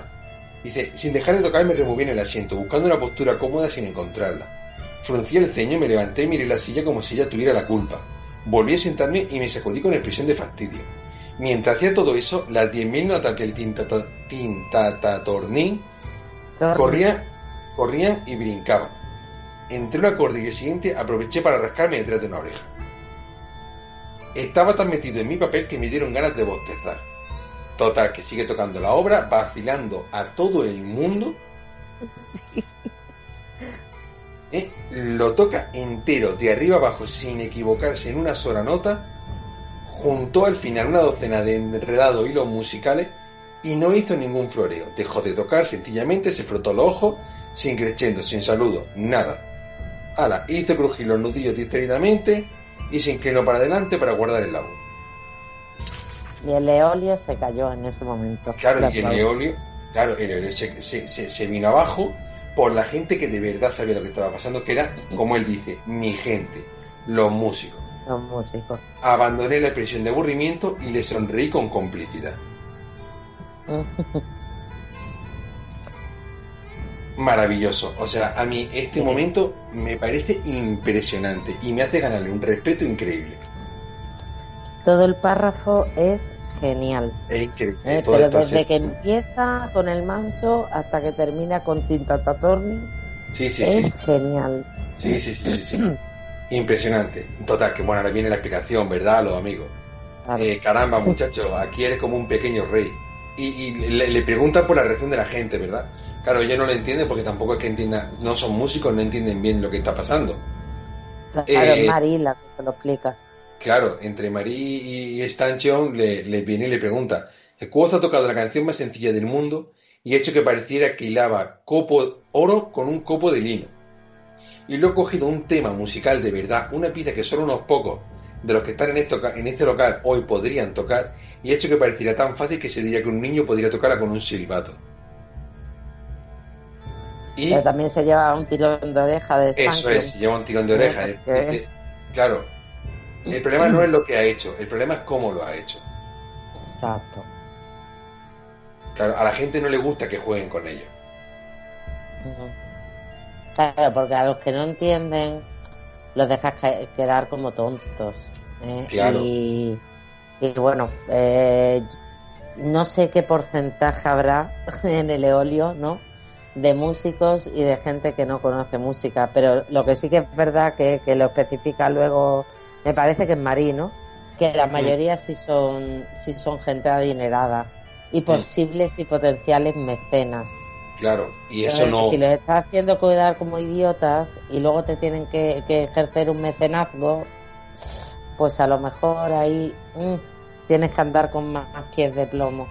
Claro, claro, claro, claro. Y vuelve a salir el tema otra vez de Anso y del mecena, que eh, comentan que su padre es uno de los hombres más poderosos de, de Vinta y que tiene el doble de dinero que dio, que es décimo, décimo tercero en la línea sucesoria al trono de Vinta. Y claro, pues en fin, si encima te pones piedra en el camino, pues como hablamos siempre, ¿verdad? Aquí Quos tiene que ser un boca, haga lo que haga. Sí, pero al final es verdad que, que es el que el que lo deja claro, ¿no? ¿Eh? Y, y, lo dice muy claro, que dice que, pues eso, que, que prefiere tocar canciones que diviertan a sus amigos que complacer a quienes me juzgan basándose solo en habladurías. Efectivamente. Y también me parece muy bien. Eh, denota mucha personalidad por parte de, de Quoth. Claro. Y que. ella, está resignado, ella está resignado. A no tener mecenas. Así que ya toca para divertirse. Exactamente. Claro. Como ya sabe que de ninguna de las maneras lo va a conseguir, pues oye, al menos eh, con, la gente que me entiende y con los que me llevo bien, pues les hago este guiño y lo pasamos un rato todos. Bueno, aquí también Madrid le pega otro tirón de orejas, que si con teniendo a Condestret hablando a su favor, eh, no ha conseguido un mecenas, desde luego con las tonterías que hace, como burlarse de la gente, lo va a tener todavía más difícil. Y, bueno, Manet oh. ronea. Sí, y muy bien. Manet ronea, ronea como un caballero. Sí, Me has dejado entregado. ¿Tendría alguna posibilidad de invitarte a una copa y disfrutar del placer de tu conversación en algún momento de esta noche? Ahí yo me imagino a Willem, a Sin y a Quoth con la boca abierta ah". Efectivamente. Decía, Manel le sacaba 15 centímetros, perdón, Maril le sacaba 15 centímetros a Manel y sus botas consiguen que sus piernas parecieran aún más largas. Manel, por su parte, tenía el aspecto de siempre, entrecano y desaliñado, y aparentaba como mínimo 10 años más que Marí. ¡Hala! Ahora estoy con unos amigos, tal, y él contesta, no me importa cuándo, si es necesario, estoy dispuesto a perder horas de sueño. Ya no recuerdo la última vez que compartí la compañía de una mujer que expresa sus ideas con tanta firmeza y sin vacilación. Hoy en día no abundan las personas como tú.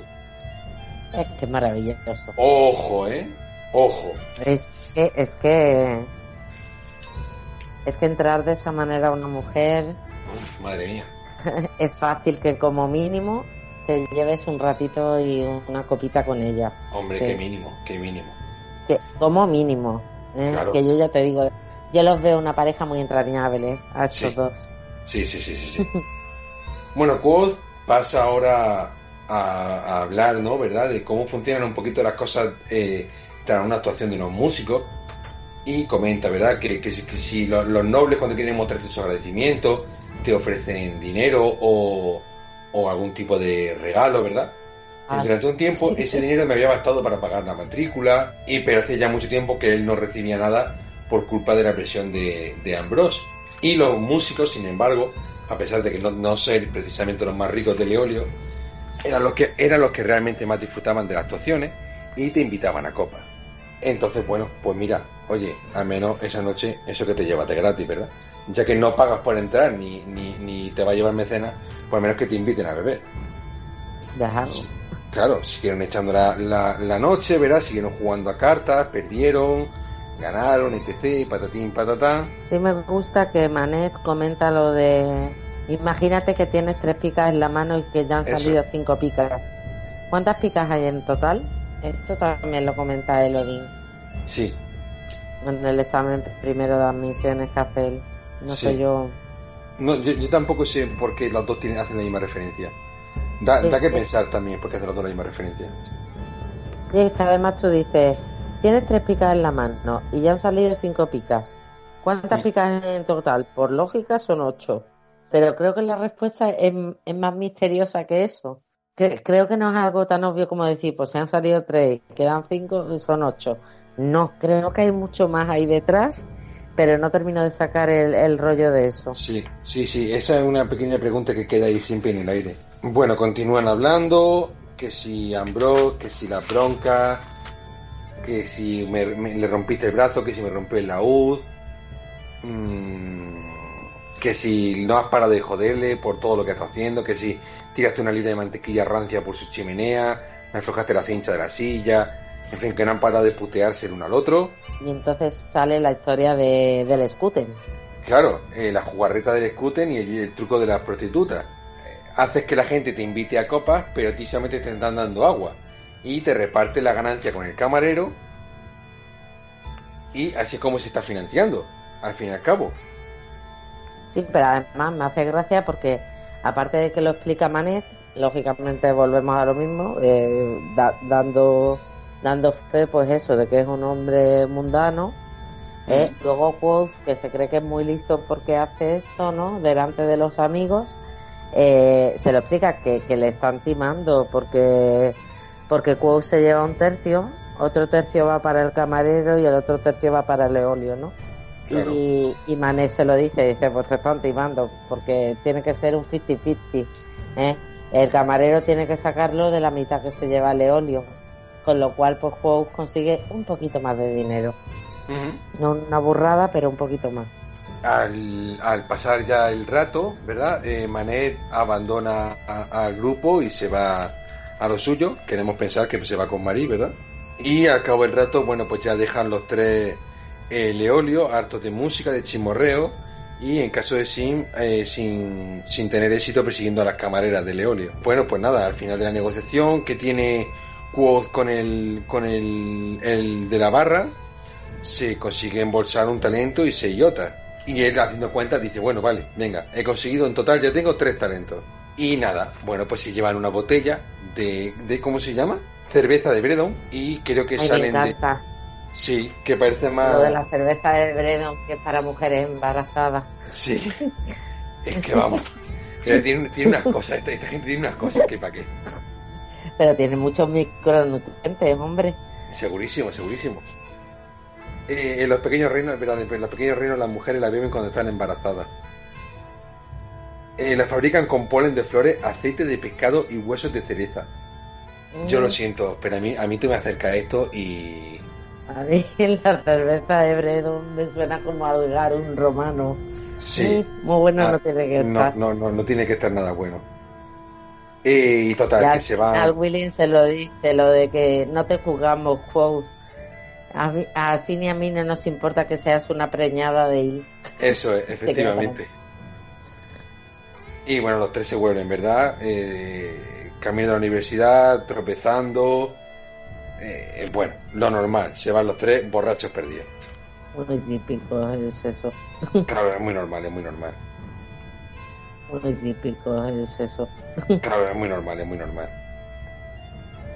Eh, comenta que durante su camino a Anker, todos los escaparates obviamente están oscuros, pues obviamente se van muy tarde eh, atajó por una extensión de césped, aspiró el, el, aroma y, dice, esto me llama un poco la atención, quizá porque yo no lo, yo no lo entendí, no sé bien qué es.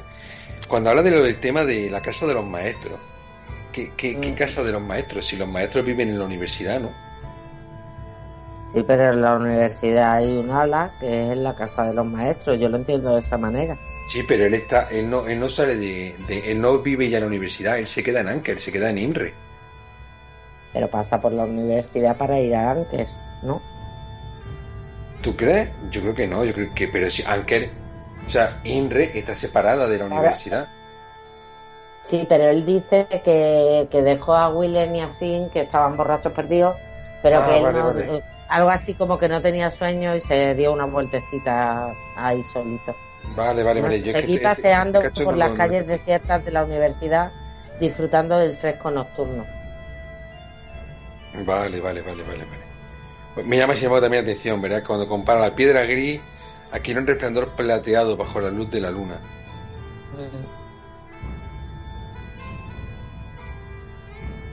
Y se comenta de nuevo a Tecam, ¿no? Sí. Está descalzo ante la entrada de su cueva hablando con un grupo de jóvenes alumnos. Muy tipo Platón. Sí. Siempre me recuerda a Platón. Sí, sí, es bastante simbólico. Sí.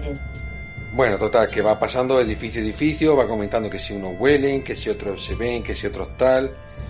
Eh, comenta sobre, sobre, primero sobre el crisol, luego sobre el archivo. Y al final llegó a Ankers. Y lo encuentra todo, pues obviamente oscuro, silencioso. Eh, para no tropezar en la oscuridad, tal cual, se, se metió por un callejón cercano y hizo el camino de siempre. Pie derecho en el barril de agua de lluvia, pie izquierdo en la friza de la ventana, mano izquierda en la bajante de hierro trepó sin hacer ruido y, uy, perdón, trepó sin hacer ruido y pues se coló en su habitación como tenía por costumbre de hacer. Decía, sintiendo frío, cerré la ventana y recorrí con la mirada a la diminuta habitación con su techo y su cama. Sorprendido, comprobé que no había querido estar en ningún otro sitio de los cuatro rincones. Casi me sentía en casa. Quizá a vosotros no parezca... Parece precioso. Sí. Quizá a vosotros no parezca extraño, pero para mí sí lo era. Había crecido entre los Edena, y para mí el hogar nunca había sido un lugar. El hogar era un grupo de carromatos y canciones alrededor de una hoguera. Cuando mataron a mi trup, perdí algo más que a mi familia y a mi amigo. Fue como si todo mi mundo hubiera ardido hasta los cimientos. Tras casi un año en la universidad, empezaba a sentir que pertenecía a este lugar. Era una sensación extraña, ese cariño a un sitio. En cierto modo era reconfortante, pero el Ru que llevaba dentro estaba inquieto, pues se rebelaba contra la idea de echar raíces como una planta. Me quedé dormido preguntándome qué habría pensado mi padre de mí. Sí, ahí te adelanta un poquito también eh, por lo que va a pasar en el libro, ¿no? Sí. Al final tiene que salir un poco a los caminos. Eh, pero me parece una parte muy bonita porque al final tiene esa pertenencia ya a un sitio. Eh, y por eso yo creo que me gusta a mí tanto las partes con la universidad, porque le mm. siento como que ya se ha creado su casa, que, que ya tiene una familia, entre, entre comillas, ¿no? Consigue hacerse con... Sí. Y por eso va a ser tan doloroso el final. Sí, el, final va a ser muy dramático. Va a ser muy doloroso. Eh, bien, pues ya nos quedamos en este final del capítulo 6 y lo dejamos todo pendiente para empezar en el capítulo 7, admisiones. Em, Ángela, ¿qué te ha parecido lo que llevamos? A mí, ya digo, es de mis partes favoritas del libro cuando está en la universidad. Siempre estoy cómoda porque está, pues eso, con sus amigos, eh, en lo que ya podemos considerar que es su hogar. Y entonces yo todas las partes de la universidad, aparte de que me, me río mucho y me hace mucha gracia porque me gusta mucho el trío de, de Wilson y Quoth, ¿no? Porque son muy diferentes, pero siempre tienen ese contrapunto. Estoy muy cómoda cuando estoy en la universidad, o sea que en mi ambiente, me gusta. pues nada, si te parece, lo dejamos aquí por hoy. Un placer como siempre. A ver si rescatamos, rescataremos a, Diego, a José y tal vez a Salva, ¿eh? que Salva es como que aparece y desaparece como nuestro títere. Sí. Y nada, a ver si para la próxima somos unos poquitos más. A ver si podemos rescatar a la True y sacamos un buen programa para la próxima. Espero que lo hayáis disfrutado mucho. Ya sabéis que nos podéis comentar siempre que queráis en todas las redes sociales donde estamos, principalmente en Facebook, que es donde más vida solemos tener. Y nada, muchísimas gracias por escucharnos y nos vemos en el siguiente programa. Al igual que Quoth con Auri, en su ritual de ganarse su confianza, como comenta en El temor de un hombre sabio, él llevaba una serie de normas que había ido aprendiendo con ensayo y error. No podía tocarla, no podía hacer movimientos bruscos, no podía hacer preguntas personales.